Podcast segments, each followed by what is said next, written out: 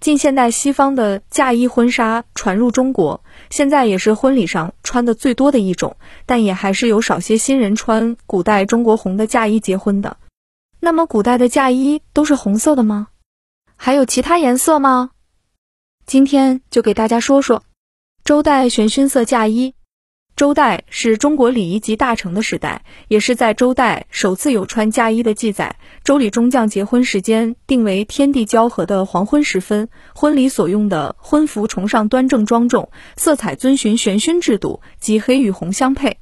新郎头上戴爵辫，类似于皇帝的冕，上衣穿的是玄色代表天，下身穿的长是熏色代表地，并且有黑色的滚边，象征着阴阳调和。碧玺是棕红色，腰带是黑色，鞋履为赤系及红色腹底鞋。新娘则戴着与真发混同、梳边的装饰假发，嫁衣形制与男子相同，不同的是服装的上衣下长均为黑色，代表专一的意思。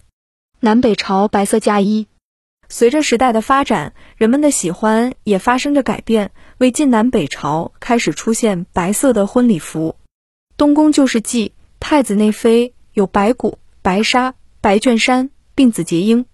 白衫不仅用作常服，也可当作礼服。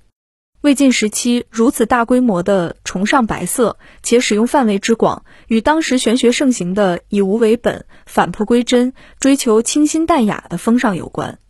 隋唐红男绿女，从隋朝开始，史上最大胆的嫁衣出现了。新郎新娘常常按照红男绿女的民俗筹备嫁衣，新娘装扮被概括为拆殿礼衣，即身穿大袖长衫与长裙。披帛层数繁多，穿时层层压叠，再在外面套上宽大的广袖上衣。唐朝后期，这种繁复的婚礼服饰有所简化，成为一般意义上的花钗大袖衫。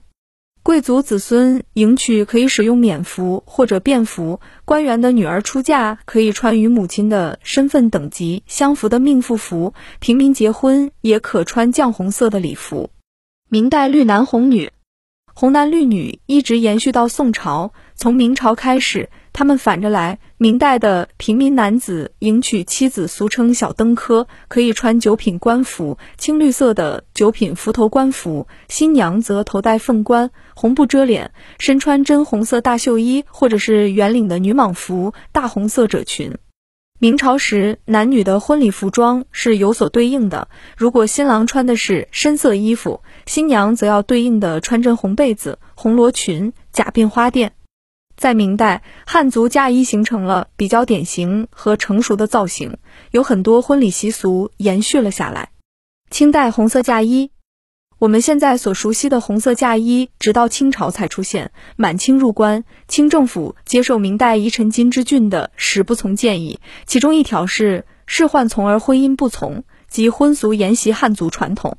所以，清代的汉族婚礼服装仍和明代相同，但在细节上又融入了旗袍的基本款式。此时的嫁衣风格称得上是满汉融合。新娘通常穿红的绣花的袄裙或者旗袍，外面借穿诰命夫人专用的背心式霞帔，头上戴簪红花，拜堂时蒙上盖头。新郎通常青色长袍，外罩干色马褂，戴暖帽，并插金色花饰，拜堂时身披红帛。